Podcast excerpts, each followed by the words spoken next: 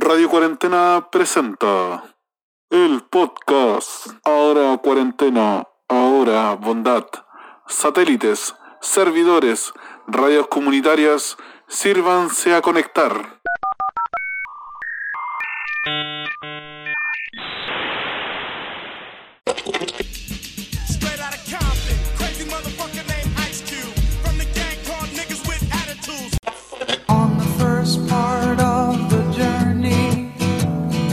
Looking at all the life. There Take me out tonight.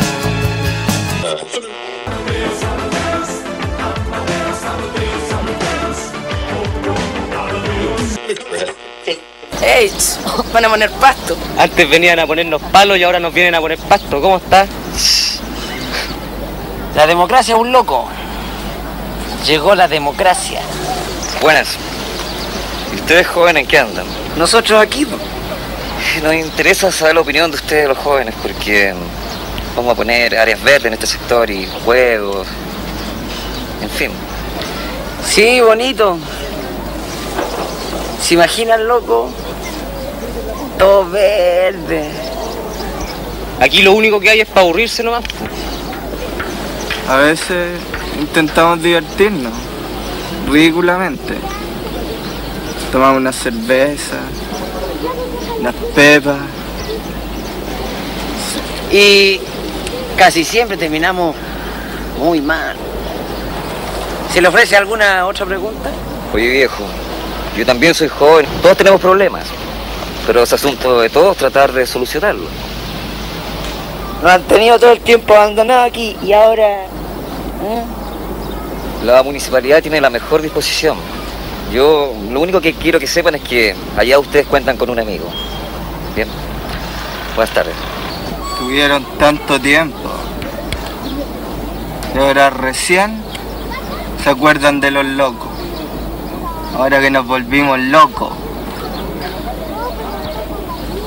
Se, eres bienvenido, bienvenida a esta nueva modalidad de radio educación en tu programa de siempre, ahora cuarentena, ahora bondad.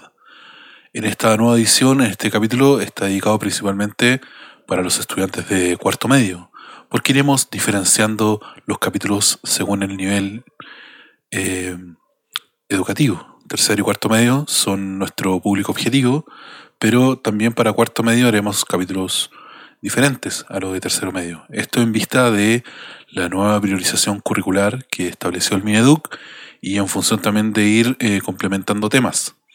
Ahora, si te gusta hacer ambos, eh, no tengo ningún problema. Si te gusta uno más que otro, tampoco. Lo importante para ti es eh, que tomes estos cursos, los escuches y ojalá ir retroalimentándonos o ir discutiendo a través de las guías o las clases online que tengamos.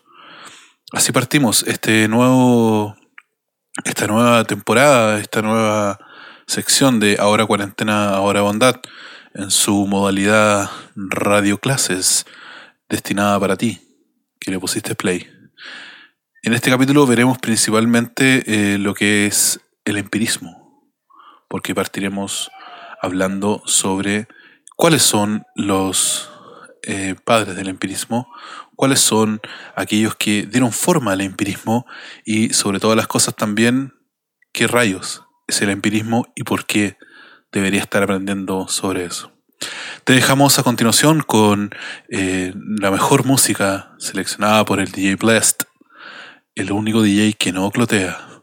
Y te esperamos a la vuelta de las canciones con más informaciones y también con nuevas y destacadas interpelaciones filosóficas. Recuerda, estás en Radio Cuarentena, en tu programa. Ahora cuarentena, ahora bondad.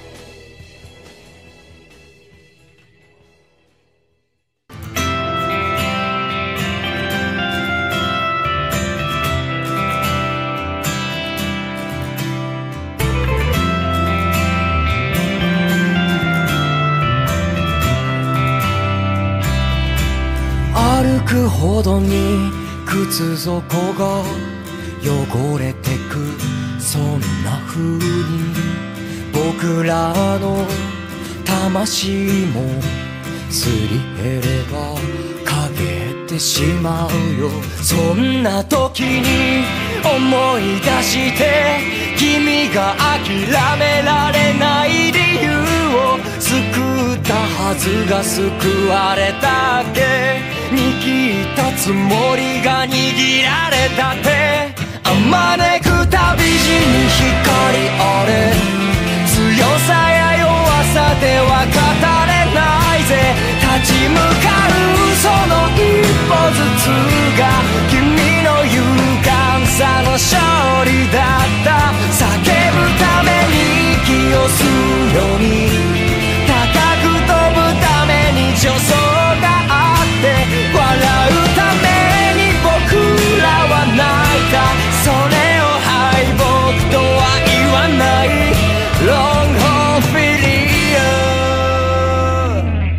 Bueno, continuamos eh, este programa de Ahora Cuarentena, Ahora Bondad, eh, con este capítulo especial dedicado como introducción al empirismo. ¿Qué es el empirismo? Bueno, eh, hay que intentar entender que no es que la filosofía sea la sucesión de ideas de gente extraordinaria que se le ocurrieron ideas extraordinarias, sino que hay que también entender la filosofía como una confrontación de ideas constante. Es decir, el surgimiento de nuevas ideas o el surgimiento de conceptos, categorías, planteamientos, siempre nacen a partir ¿cierto? de la confrontación de ideas, del debate, que no muchas veces es parsimónico o es ameno o se dan las condiciones que uno quisiera. Regularmente la historia de la filosofía está marcada por la violencia de su contexto, por las guerras, por eh, la aniquilación humana, por el egoísmo, pero también por la solidaridad, también por actos de bondad y, por qué no decirlo, también de intercambios más o menos civilizados. Pero eh, en este caso, si uno tuviera que hacer introducción de qué es el empirismo, el empirismo es una de las ramas filosóficas de la modernidad. Vamos a decirlo, si la filosofía fuera, la filosofía de la modernidad fuera Géminis, fuera Janus, que es cierto esta figura de dos caras, eh, el empirismo sería una de esas dos caras. Eh, la otra cara es el racionalismo. ¿ya? No digo que una sea mala y la otra sea buena. No digo que una sea eh, cierto bondadosa y la otra sea egoísta. No digo que una sea cierto la maldad pura y la otra la bondad absoluta. Sino que lo que intento establecer con esto es que eh, la filosofía moderna no puede ser entendida como una unidad indivisible, sino que también está llena de contradicciones, de pensamientos que se pisan la cola, de pensadores que robaron ideas de otro lado, pensadores que robaron ideas pero desarrollaron las propias. Entonces no podemos entender simplemente el empirismo como algo eh, bastante particular que nace en, en la orilla del mundo europeo. En, básicamente en tres partes, Inglaterra, Escocia e Irlanda. Sino que también tenemos que entender su contexto, cómo nace. Eh, para hacerlo de manera más breve y no hacer un podcast solamente sobre esto, bueno, si te gustaría uno eh, que habláramos sobre contextos filosóficos, envíanos un correo y el comité de solicitudes procesará tu requerimiento. Ahí hay varias personas trabajando. Bajo este aspecto, el empirismo eh, nace eh, principalmente en Inglaterra, es su, punto de partida, pero el contexto histórico general sobre el cual nace es en medio de una serie de guerras civiles. Pero si uno es más general todavía, no solamente la guerra civil cierto inglesa, cruda, ¿cierto? Eh, donde se peleó por echar abajo la monarquía y al final nunca se pudo. De hecho, el hecho que vive una reina hoy en día en Inglaterra es muestra de eso. Pero más allá de eso, el contexto que están viviendo es, eh, por así decirlo, el nacimiento de lo que conocemos como el capitalismo, eh, la burguesía como clase, no el nacimiento de ella, sino que su auge como clase, es decir, que estaban preparando el terreno para poder dominar el mundo, eh, y la letanía o la lenta muerte del mundo medieval. En el sentido filosófico, es decir, el combate hacia la filosofía medieval es parte de la introducción de el- del empirismo, también del racionalismo. El rescate de algunas ideas también es parte de esto. Vale decir, tampoco podemos concebir que una corriente filosófica nace en sí misma, sino que también nace de la superación de ideas anteriores, nace de la idea de anular lo malo, dejarlo de lado, destruirlo, pero también de ir rescatando los mejores elementos que tiene la filosofía anterior. Y en este caso el empirismo eh, ataca de manera eh, constante la idea de las ideas preconcebidas. Es decir, que eh, intenta establecer que los seres humanos no nacen con todas las ideas en su cabeza y basta, ¿cierto? Como en el fondo es pulirla, sacarles punta, etcétera. En el fondo lo que quiere decir que no es como que las mentes fueran como un lápiz mina sin punta, ¿cierto? Que en el fondo para poder hacer que escriba o que genere cosas, ¿cierto? Basta un sacapunta o un cuchillo bien afilado y la mina ya está ahí. De hecho tiene corta duración, tiene una duración limitada. No, los empiristas creían que la mente humana era algo desbordante, que no, no procedía con límites, sino que era básicamente como una tabla lisa sobre la cual las experiencias, lo práctico, lo que se capta a través de los sentidos, iban, eh, por así decirlo, imprimiendo. Yo sé que todos tenemos impresoras en las casas donde uno mete el papel, ¿cierto? Y pasa el toner o pasa el cartridge o pasa la tinta, ¿cierto? Y se va colocando. Pero en la época de Bacon, o en la época de los empiristas más bien, la idea de la impresión era la idea de la imprenta antigua. Si alguien tiene un tío tipógrafo o alguien que trabajó en una escuela industrial o estudió ahí, va a entender esta idea. En el fondo era una matriz que se le echaba tinta, ¿cierto? Y se le imprimía en la hoja, ¿ya? Que antiguamente como se hace en los periódicos, bueno, y actualmente algunos libros también. Pero en el fondo, esa hoja que está en blanco es como un timbre en el fondo. Se le imprime. Ya, esa impresión es lo que causa los sentidos. Entonces, los empiristas empezaron a elaborar que nadie venía con ideas. Nadie nace con ideas. Sino que las ideas se forman al calor de la experiencia. Las ideas se forman porque hay una experiencia que las capta. Porque hay una experiencia que las forma. Vale decir, a nadie de nosotros nos pueden decir qué es el calor. Intenten explicarle a alguien lo que es el calor sin remitirse a la experiencia. O peor aún, intenten explicarle a una persona que, digámoslo, eh, no intento con esto ser discriminador, sino que intento establecer un ejemplo. Intenten explicarle el color a una persona que jamás ha visto en su vida. ¿Mm? O intenten hacer referencia a un sabor o a una textura sin hacer referencia a otras cosas que hayan experimentado. Intenten hacerlo de manera teórica. Peor aún, nadie puede aprender de manera teórica a nadar. En el fondo uno se lanza a la piscina a nadar. Digo, para hacer un... Como somos gente que no vive mucho de río, o va a cierto los ríos Cajón del Maipo son cada vez más chicos, pero en el fondo uno nunca sabe nadar simplemente como eh, explicándole la teoría. Y eso igual es, es parte de lo que intenta decir el empirismo en el fondo. Uno jamás puede tener experiencia de algo o puede hablar de algo si no ha vivido la experiencia. Y las formas de captar la experiencia son nuestros sentidos, ¿cierto? Visión, tacto, olfato, gusto, audición. En ese sentido, lo que hay ahí, lo que encontramos es una nueva forma de concebir el mundo. Ya es la experiencia. Pero hay algo tácito acá que no se dice de manera abierta, porque la época no lo permitía. Ojo, no es que de un día para otro, ¿cierto? El feudalismo cayó y la monarquía y la iglesia también. De hecho, los cristianos dos mil años después siguen administrando pa- gran parte del mundo. O las iglesias cristianas. Y también de otras religiones, budistas, musulmanes, etc. Pero en el fondo no es que desaparecieron. Entonces, es que lo que quiere decir esto es que no hay un poder divino, y esto lo que no decían de manera tácita los espíritus, pero no hay un poder divino que designe quién puede llegar a aprender algo y quién no. Es la experiencia, a través de los sentidos, lo que puede llegar a hacernos conocer. Es decir, el límite de toda experiencia, perdón, el límite de todo conocimiento es cuánta experiencia acumulamos. Esto lo decían los empiristas, no lo, no lo digo yo como personalmente. Pero en el fondo quieren decir que no dependemos de ángeles y demonios, no dependemos del Dios ni del diablo para poder llegar a conocer. Es solamente nuestra limitación como humanos, situados en el mundo, la forma en la cual podemos llegar a conocer. Y bajo este aspecto, eh, cómo de manera particular, es decir, yo, cierto, eh, sentado o más bien eh, Yo, de manera particular, ¿cierto? En una colina, eh, intento deducir a partir de mi experiencia personal, individual, como yo, una ley general.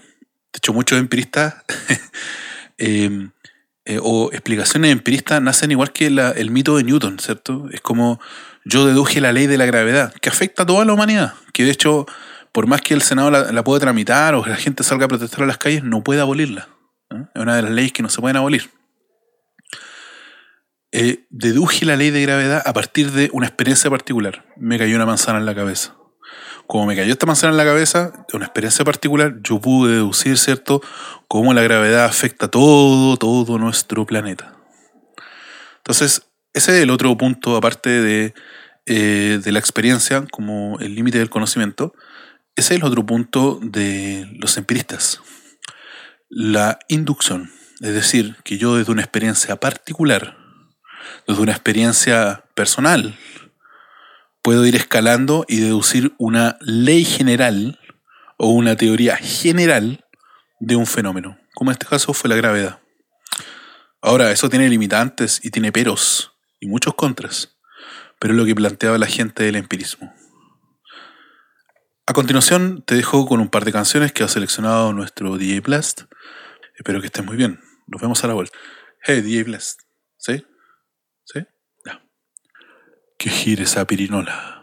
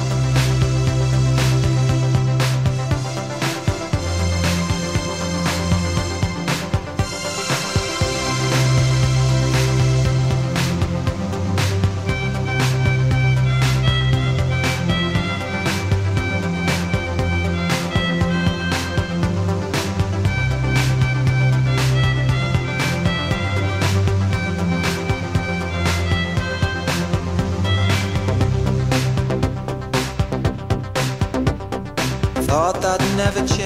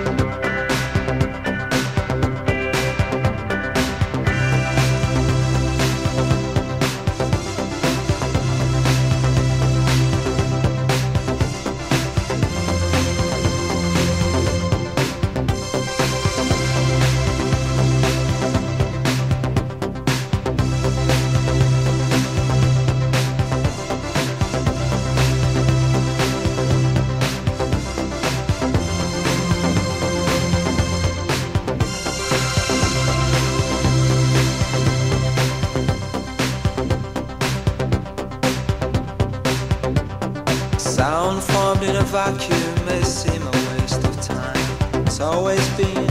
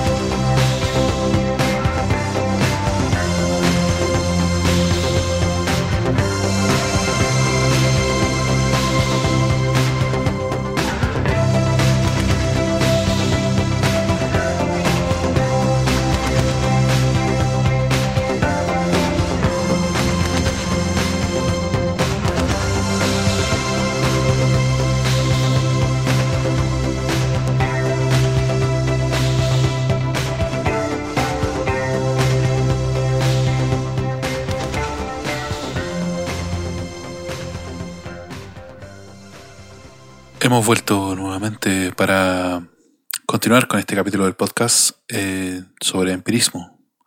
El empirismo regularmente se le conoce bajo la idea de empirismo inglés. Pero sería poco preciso establecer esto porque los pensadores empiristas eh, no eran todos ingleses, eh, uno eran escoceses, en el caso de David Hume, eh, irlandés, en el caso de George Berkeley, quien también creía en las propiedades medicinales del petróleo. Eh, pero sé que es ser justo y establecer que Francis Bacon, eh, Thomas Hobbes y John Locke eran ingleses. Pero no todo el empirismo era inglés. Por eso, de, una u otra forma, uno puede decir que es un poco impreciso establecerlo de esa forma. Uno podría hablar de empirismo británico en ese caso, pero bueno, no se ocupa. Eh, digo esto porque muchos de ustedes quizás van a googlear o wikipediar, ¿cierto? Eh, o se van a meter a la deep web, ¿cierto? A buscar qué es lo que es el empirismo. No recomiendo esta última eh, modalidad de búsqueda. Es preferible quedarse con las dos primeras que acabo de mencionar. Pueden encontrar eh, bajo el nombre de empirismo inglés lo que vamos a hablar en estos próximos tres capítulos sobre empirismo y otras cosas. Bueno, en la parte que viene ahora quiero dejar eh, sentado, o quiero dejar más bien eh, establecido el aporte de dos pensadores, hombres, sí, nuevamente, que suele regularmente no eh, considerárseles como empiristas propiamente tal. Puesto que, bueno, una también no se arrogaron ante sí también el- la idea de el empirismo es mío, o de aquí para adelante creamos el empirismo, o porque también no hay una reproducción de una, perdón, no hay una producción de una lógica particular sobre la cual, cierto, uno puede decir empirista. Lo que hay acá, por así decirlo, uno podría denominarlo como una intención empirista, o más bien los que le abrieron la puerta a los pensadores que después sistematizaron de manera un poco más eh, en detalle eh, lo que era el empirismo en el fondo. Esto es particularmente importante porque en el fondo son pensadores que regularmente se citan en filosofía política. De hecho, vamos a ver un poco sobre eso. Eh, pero no son citados de manera epistemológica como empiristas. Eh, siempre son antecedentes de, pero nunca se les valora como pensadores que pudieron haber aportado. Sino que es como, ah, sí, a, él que se le ocurrió esto. Hablamos de dos personas que ya lo mencioné. Uno es Francis Bacon, eh, inglés, por favor, no es el pintor, por si lo encuentras por otro lado. Y el otro es el señor del, cejo del ceño fruncido, eh, Thomas Hobbes, el pesado. ¿Mm? Bueno, eh, además está decir que eh, Hobbes fue secretario de Bacon, entonces ahí hay como una, una herencia particular. Pero en, esta cápsula al menos, eh, y luego eh, antes de la pausa, vamos a ver a Francis Bacon en el fondo. Y luego, en la siguiente sección y última de este capítulo, vamos a ver a Thomas Hobbes, que es un personaje bastante polémico y ahí vamos a ver por qué, en el fondo. Francis Bacon fue, eh, por así decirlo, un pensador eh, polémico en su época. Eh, principalmente porque era una persona que, aparte de ostentar cargos de suma importancia dentro de la corona inglesa, fue una persona que estableció que la filosofía medieval eh, y cómo la filosofía eh, de su época, heredera de la medieval, interpretaba siempre todo desde la- lo que llamamos la filosofía griega y como tal siempre se asumía que lo que establecía, por ejemplo, Platón excesivamente o incluso Aristóteles, era verdad porque eran filósofos renombrados. Entonces veis con esto un poco como que le molestaba, le molestaba como esta idea, ¿cierto?, de que porque fuera viejo era bueno o, o todo pasado fue mejor, en el fondo, si queremos establecerlo en términos actuales. Francis Bacon eh, lo que intenta decir con esto es que anticipa la modernidad. No hay una sistematicidad, ojo, como lo vamos a ver después con Berkeley, con Locke, con Hume.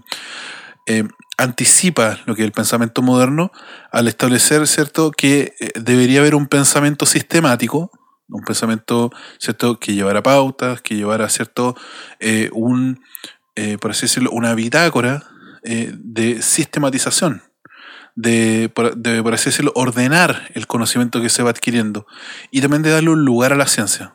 Francis Bacon está pensando, al igual que en el contexto eh, que él vivía, al igual que Maquiavelo, en que la ciencia o el conocimiento podría ser un poderoso, un generador de poder. Ahora bien, no es que uno, entre más científico, más poder tiene dentro de la sociedad, como para decidir cosas o para poder tomar decisiones políticas, sino que eh, es un poder en un sentido genérico, ¿ya? No solamente en lo político, sino en un sentido genérico. Vale decir, eh, entre más poder eh, las personas tienen, mayor cantidad de capacidad tienen para poder transformar su medio ambiente. Entonces, en el fondo, mientras más dominemos la ciencia, mejor podemos llegar a vivir. Ese era como el pensamiento de Bacon, en el fondo. Claro, entre más ciencia tenemos, mejor capacidad le sacamos a la agricultura. Entre más ciencia tenemos, ¿cierto? Podemos prolongar nuestra, eh, nuestra vida, en el fondo. No que ya el plano de la medicina.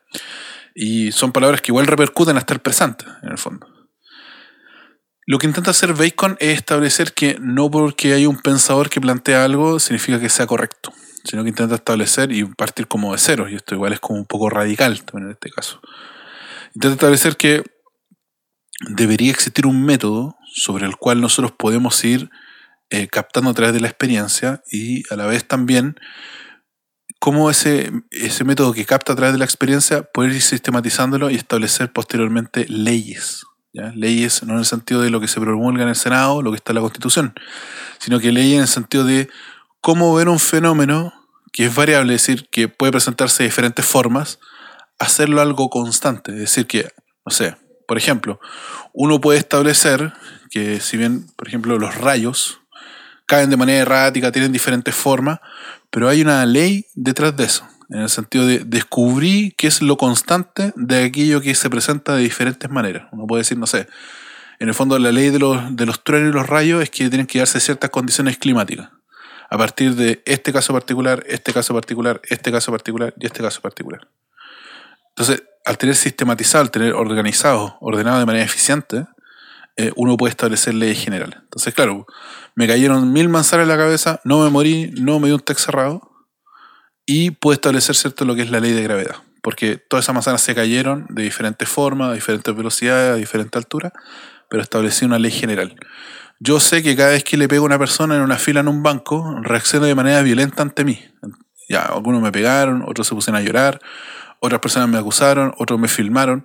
Entonces, diferentes reacciones, pero que tienen un trasfondo, ya, una ley general. Es decir, a través de una reflexión puedo, eh, de una u otra forma, inducir que cada una de estas cosas particulares tiene algo en común. Y ese algo en común es la ley general, en el fondo. Yo pongo cierto, no sé, 30 porotitos en algodón con agua. Y a todos les pongo agua, la misma cantidad. Entonces, sé que los, los porotos todos se deportaron de manera diferente. No sé, unos brotaron antes, otros después, pero puedo establecer como ley general que la humedad hace que las semillas brote.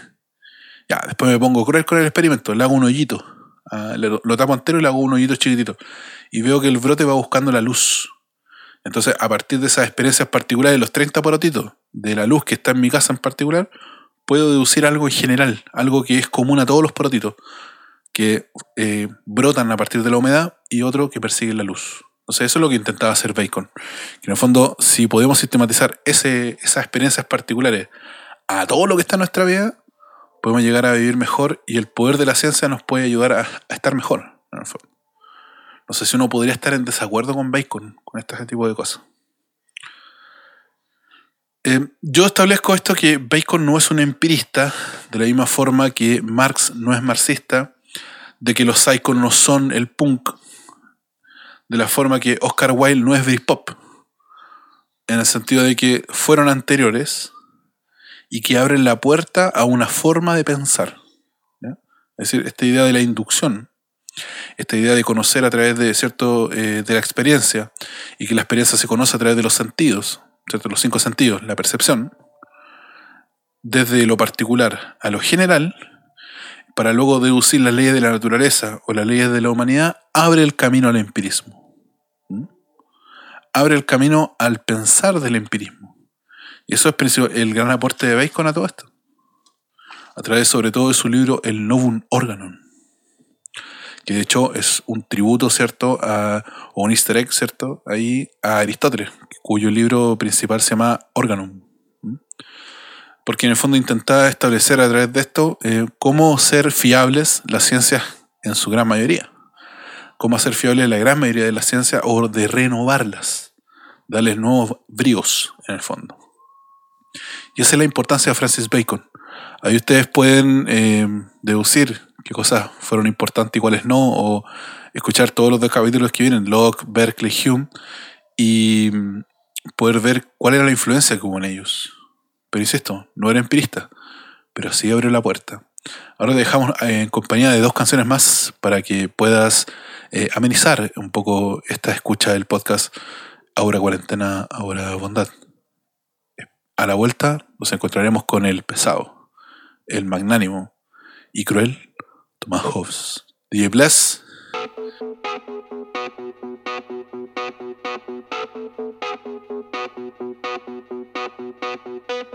Trust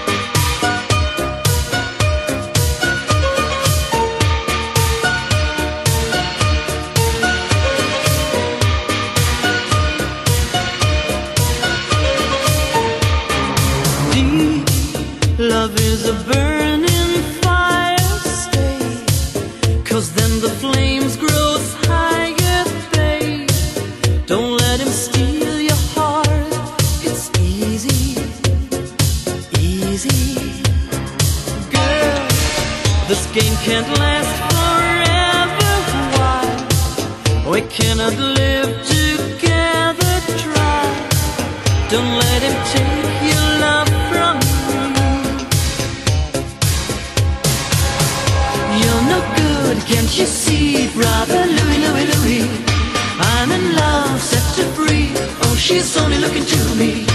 Only love breaks a heart,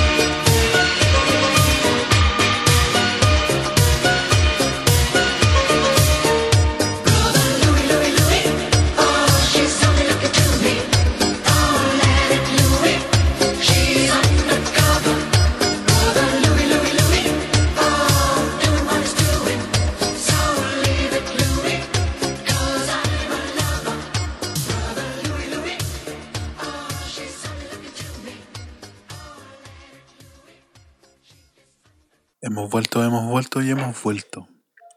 Esto es Thomas Hobbes, o la sección de Thomas Hobbes, al menos, dentro de este episodio de Ahora Cuarentena, Ahora Bondad. Lo que eh, principalmente, al igual que Bacon, eh, Thomas Hobbes nunca se sistematizó una teoría que uno podría denominar como epistemológica o sobre el conocimiento, sino que la obra de Hobbes es una obra eminentemente política. Ahora, ¿qué es lo rescatable de Hobbes? Y por lo cual lo coloco como uno de los antecesores, o por así decirlo, uno de los que abrieron la puerta a la existencia del empirismo como corriente filosófica, es principalmente porque su teoría política, centrada principalmente en libros como El Leviatán o El Ciudadano, eh, fueron teorías políticas que no tuvieron un análisis, eh, por así decirlo, eh, moral, o más bien no tuvieron un análisis cierto que, que tomaba como punto de partida lo que moralmente me gustaría que fuera. O también dicho de otra forma, no era lo ideal lo que centraba el análisis de eh, Hobbes, como fue el caso, por ejemplo, de Bacon, que también elaboró, ¿cierto?, en el, en el libro La Nueva Atlántida, eh, una idea de nuevo gobierno, nueva sociedad, ¿cierto?, donde la ciencia tenía un papel pregun- No, a Hobbes, eh, también por su contexto, a Hobbes le tocó vivir dos guerras civiles. Entonces, bajo ese aspecto, el contexto de la guerra civil, la matanza entre ingleses, le permitió, o más bien gatilló en él, la construcción de una teoría social, o una teoría política también, eh, bastante oscura, o más bien pesimista, con respecto a, la construcción de Estado, con, con respecto a la construcción del gobernante. Y ojo con esto, porque para Hobbes, eh, por así decirlo, la existencia de las deidades, la existencia de Dios, de manera más concreta, eh, no remitía, se remitía básicamente como a un hecho, es decir, la existencia de Dios permite un orden o permite máximas que ayudan a ordenar la sociedad. Pero Dios como persona o Dios como un ente dentro de la sociedad no existe. Es más bien de un orden exógeno y eso igual tendría bastantes costos para Hobbes. En el fondo, Hobbes no cree en la idea de que Dios está en todos nosotros. Al contrario. Porque para Hobbes las personas en sí mismas son egoístas. Y al ser egoístas, eh, pelean por sus propios intereses y por sobrevivir. Y ese aspecto hace que lo que Hobbes considera como sociedad, de manera fáctica, es una pelea de todos contra todos.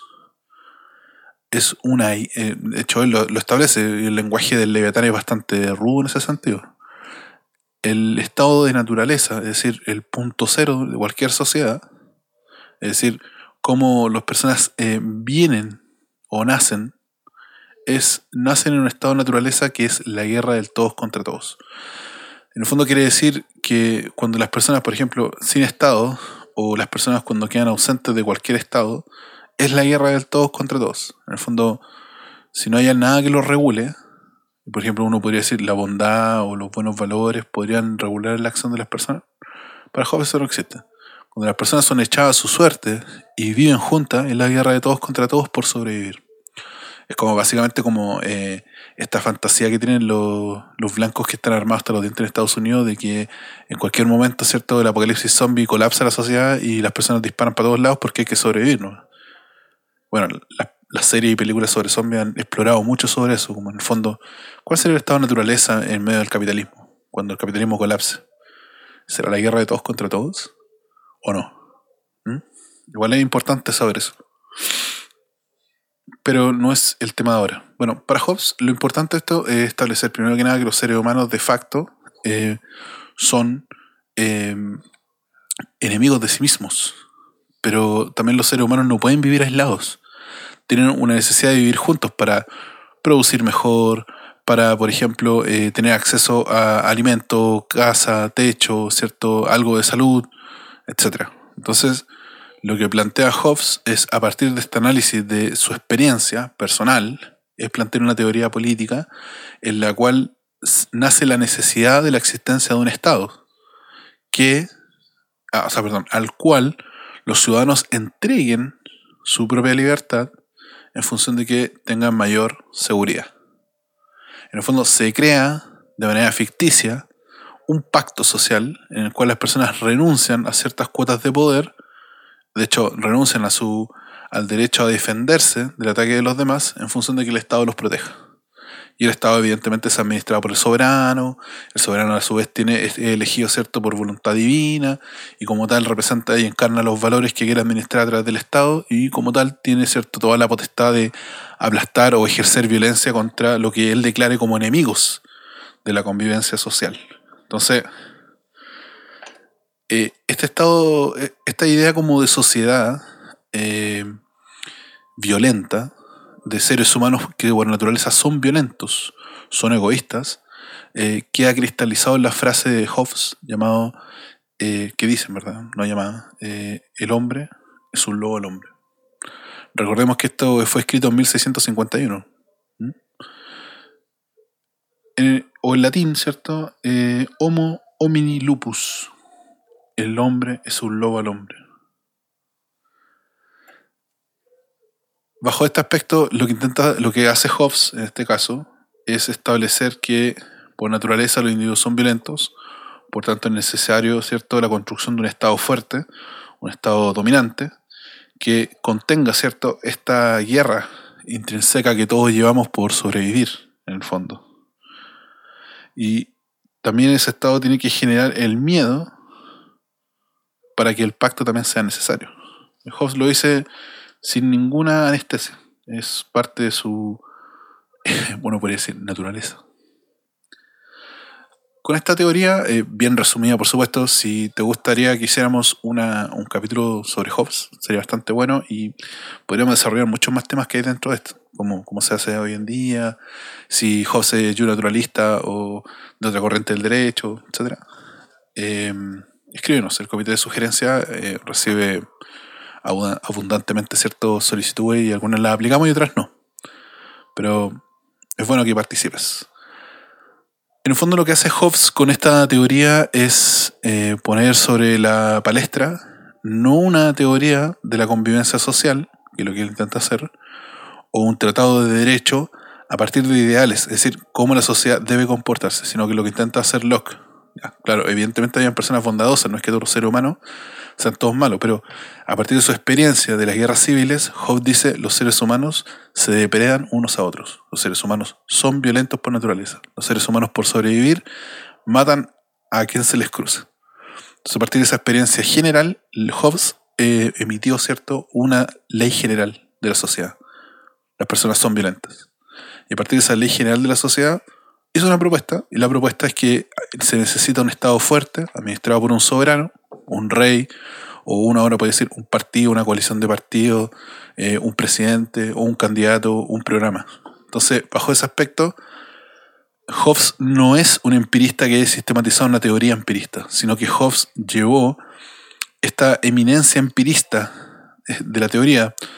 eh, la experiencia es lo único que nos entrega conocimientos válidos. Eh, a partir de algo particular sacamos una teoría general, pero a través de la sociedad inglesa.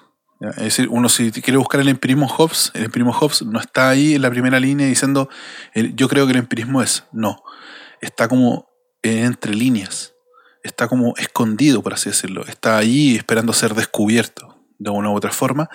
Y a la vez también se transforma en un ejercicio práctico de cómo detectar, de cómo ver lo que es el empirismo. O cómo un análisis empirista puede tener también ribetes que son políticos. Espero también seguir esta misma línea con los pensadores que vienen después, como John Locke, George Berkeley o el simpático y gordito David Hume dejamos esta experimental o este experimental episodio de Ahora Cuarentena, Ahora Bondad en tus manos. Espero que nos veamos luego o que sigas dándole play a los episodios que están un poco más acá abajo.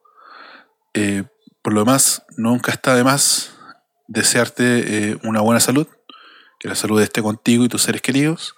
Y recuerda que en estos tiempos siempre es mucho mejor la solidaridad que la caridad. Un abrazo muy grande y espero que estés bien al finalizar la escucha de este podcast. Te dejo con dos canciones altamente dedicadas a nuestro gran Alan Parsons personal, el gran Sentence. Die Bless, ¿listo? Ok. Nos vemos en el siguiente episodio. Chau.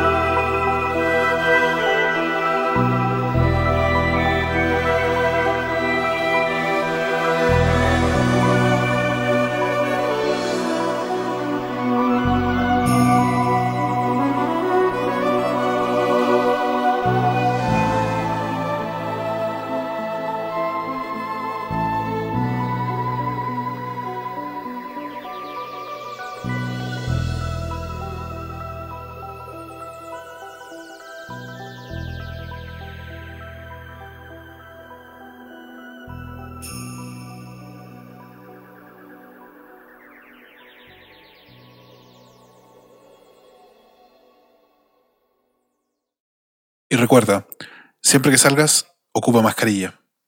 Si tienes algún pariente, persona que trabaje en tu casa en este contexto tan adverso y asiago como es esta pandemia, hazle de su llegada a la casa un buen momento y ayúdalo también a tomar todas las medidas necesarias.